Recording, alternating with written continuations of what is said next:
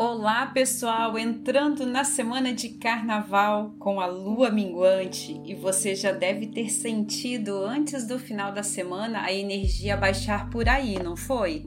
A lua minguante traz a possibilidade de ficarmos frente a frente com as nossas sombras, com as nossas dificuldades e dores, e justamente para que aumente a nossa consciência sobre o que precisa ser curado para que a nossa vida caminhe para frente.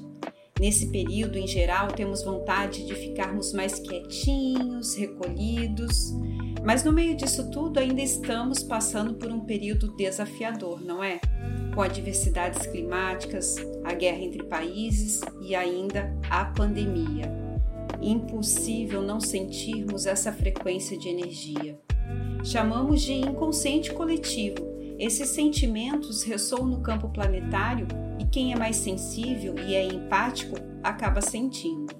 Energia de tristeza, medo, insegurança, ansiedade e até revolta você pode estar sentindo nesse período. E às vezes não tem relação direta com você, mas sim com o inconsciente coletivo.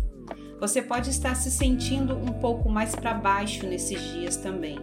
Mas se você lê ou escuta o conteúdo aqui do Quero Me Conectar, significa que você é uma pessoa desperta, que consegue ver as coisas além da materialidade. Então, eu convoco você para essa semana ajudar o mundo. É preciso lembrarmos que tudo que afeta um, de forma direta ou indireta, afeta o todo. E o que podemos fazer? Ter pensamentos, sentimentos e comportamentos de amor, compaixão, entendimento, amparo, empatia, paciência e gratidão.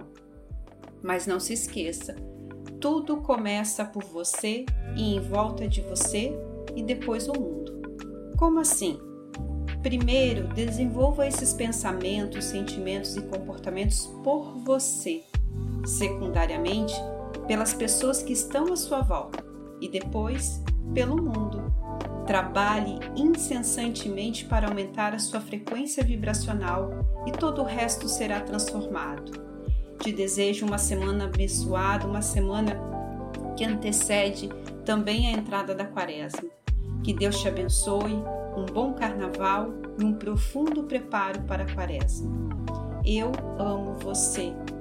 Eu vejo você. Namastê.